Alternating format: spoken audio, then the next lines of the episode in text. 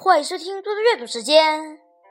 今天我要阅读的是《论语·述而篇》第七。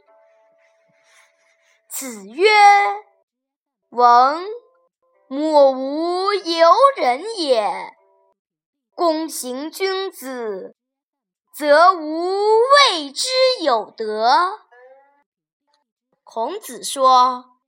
就文化知识方面来说，大概我与别人差不多。至于做身体力行的君子，那我还没有什么所得。子曰：“若胜于人，则无其感；以为之不厌，诲人不倦。”则可谓勇而已矣。公西华曰：“正为弟子不能学也。”孔子说：“如果谈到圣和仁，那我怎么敢当？要说朝着这个目标努力去做而永不满足，教会别人毫不懈怠，倒还算得上。”公西华说：“这正是我们做弟子不能完全学到的。”子疾病，子路请导。